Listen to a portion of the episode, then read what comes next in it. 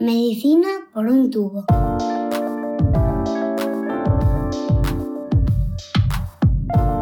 Bienvenidos a Medicina por un tubo, el podcast de Roche España en el que tratamos de explicar de un modo sencillo los avances más complejos en el mundo de la investigación médica. En episodios anteriores ya hemos descubierto cómo es el cáncer de vejiga, uno de los más frecuentes y al mismo tiempo uno de los que afortunadamente mejor ha visto evolucionar su tratamiento en los últimos años.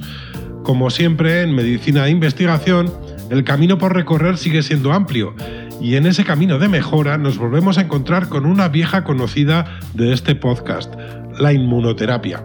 Hoy descubriremos cómo su papel también es importante para el futuro de los pacientes de cáncer de vejiga.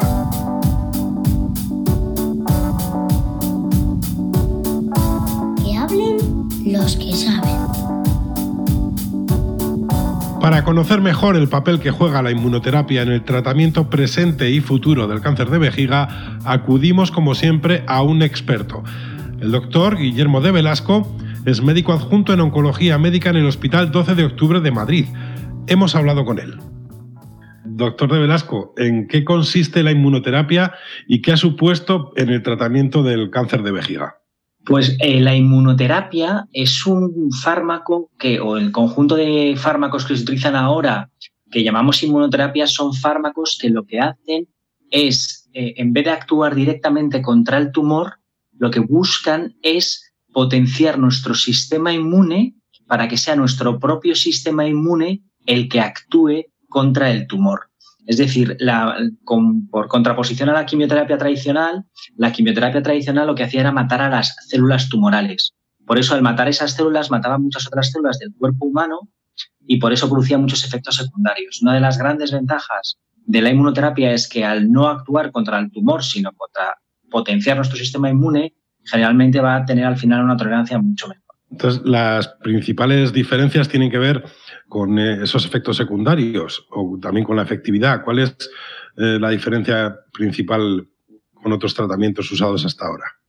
Claro, la, diferencia son, uno, cuando hablamos del mecanismo de acción, como intentaba explicar, en vez de actuar contra el tumor, actúa contra nuestro sistema inmune. De tal forma que si somos capaces de restablecer nuestro sistema inmune para que sea el sistema inmune el que actúe contra el tumor, ese sistema inmune puede quedar perfectamente restablecido y conseguir respuestas contra el tumor mucho más prolongadas que lo que hacía los tratamientos tradicionales como era la quimioterapia. ¿Qué ocurría con la quimioterapia? La quimioterapia tradicionalmente, o todavía cuando utilizamos la quimioterapia, que sigue siendo muy efectiva en algunos casos, el problema es que podemos dar una serie de ciclos, podemos dar cuatro, cinco, seis ciclos, que pueden ser 18, unas 18 semanas de tratamiento.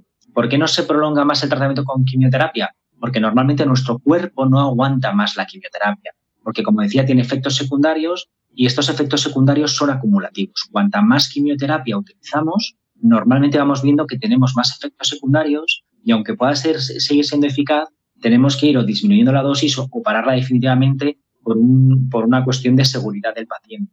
Sin embargo, con el tema de la inmunoterapia esto no ocurre.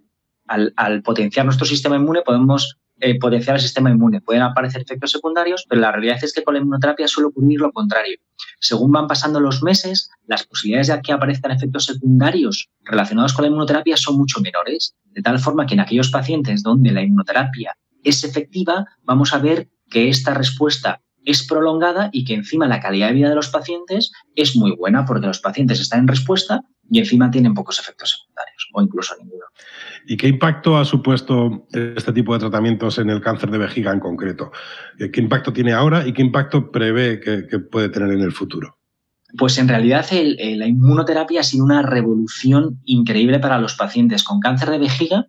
Eh, en, generalmente en el cáncer se empieza siempre en las enfermedades más avanzadas, que es donde se ha ido testando la inmunoterapia, pero en contexto donde ya no había opciones para nuestros pacientes, se ha visto que uno de cada cinco uno de cada cuatro pacientes podía tener unas respuestas duraderas, incluso viviendo años, cuando eran pacientes que les considerábamos incurables. Hemos llegado a cronificar a algunos pacientes donde no había esperanza para estos pacientes. Esto ha sido las fases más avanzadas, que eran pacientes que habían hecho la quimioterapia. Ahora ya estamos en un contexto más inicial donde estamos dando a los pacientes la inmunoterapia de inicio en pacientes que son metastásicos, donde hemos visto que en vez de ser uno de cada seis, uno de cada siete pacientes, funciona uno de cada cuatro.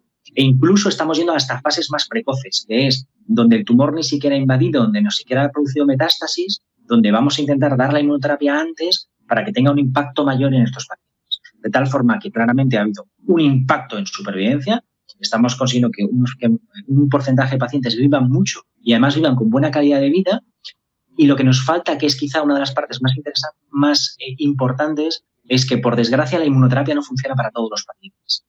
Y tenemos que intentar aprender a, saber qué pacientes son los que sí van a responder para poder utilizar mejor esos tratamientos y en los que no respondan, buscar qué mecanismos hay que hacer para poder combinar con otros tratamientos y mejorar este tipo de, la inmunoterapia en estos pacientes. ¿Y qué retos presenta el futuro de la inmunoterapia? Bueno, pues como decía, uno de los retos más, más importantes, como decía, es la selección, es decir, saber qué pacientes son. Dos, por desgracia, algunos pacientes en los que funciona la inmunoterapia generamos resistencias y no sabemos por qué se generan estas resistencias y habría que intentar eh, eh, ser capaces de revertir estas resistencias de nuevo para conseguir los tratamientos. Luego es muy importante cuál es la duración exacta de estos tratamientos. Antes no ocurría esto porque como con la quimioterapia decía que había que pararla porque, había que, porque el paciente no lo soportaba, pero ahora tenemos pacientes que están dos, tres, cuatro años con un tratamiento y no sabemos si es seguro para estos pacientes tratar parar el tratamiento porque probablemente no lo necesiten o algunos lo necesiten y otros no, pero son cuestiones que a, día de hoy no sabemos la, la verdadera respuesta. Doctor de Velasco, muchas gracias por atendernos. Nada, un placer. Estás escuchando Medicina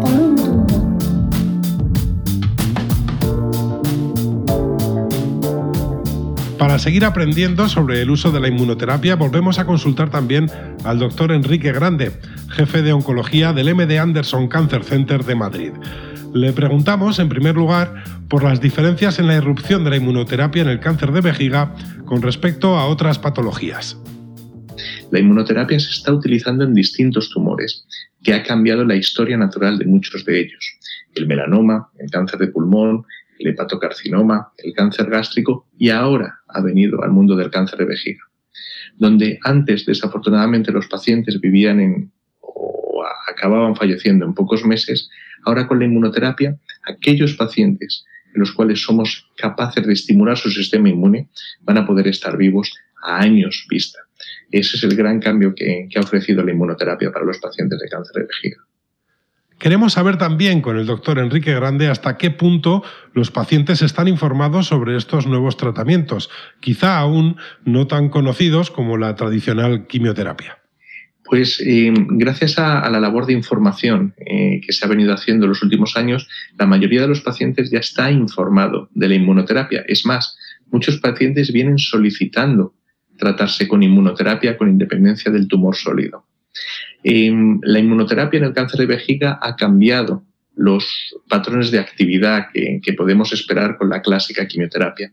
Ahora tenemos más opciones que ofrecer a los pacientes y el pronóstico va a ser distinto, sobre todo en aquellos pacientes en los cuales funciona la inmunoterapia, en los, en los pacientes en los cuales somos capaces de estimular al sistema inmune del paciente para que sea capaz de reconocer el tumor y acabar con él. En este, en este caso, el pronóstico totalmente es distinto. En este caso podemos ofrecer a los pacientes de cáncer de vejiga una esperanza de seguir viviendo a largo plazo, asociado a una muy buena calidad de vida.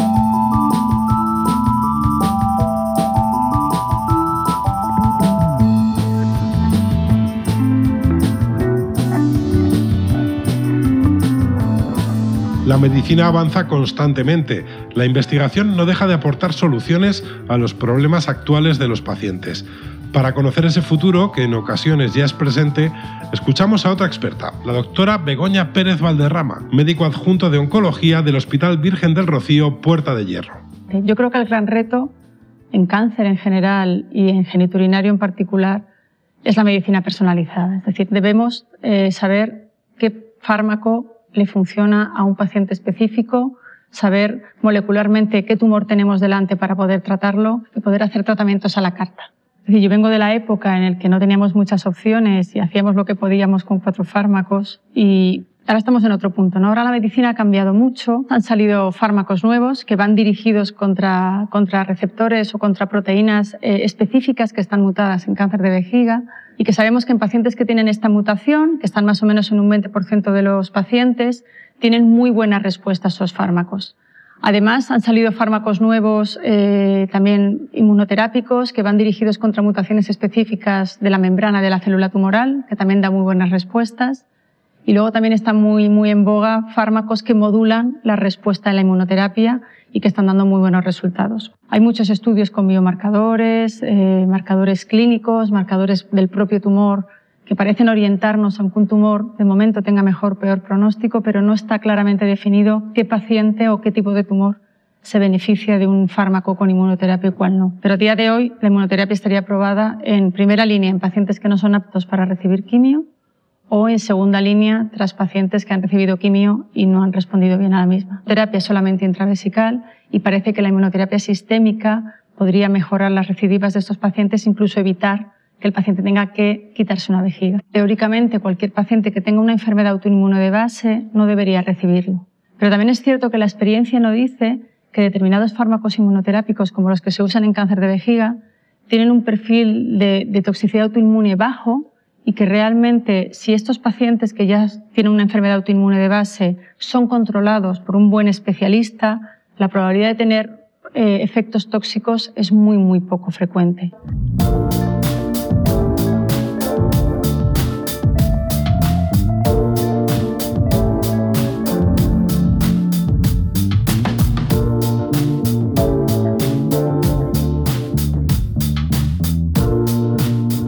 La inmunoterapia ha supuesto una revolución en el tratamiento del cáncer de vejiga.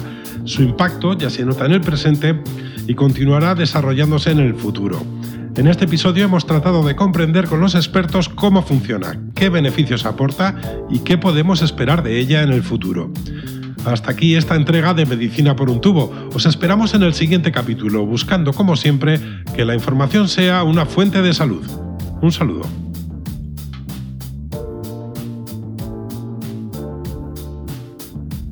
Esperamos en el próximo episodio de Medicina por un tubo.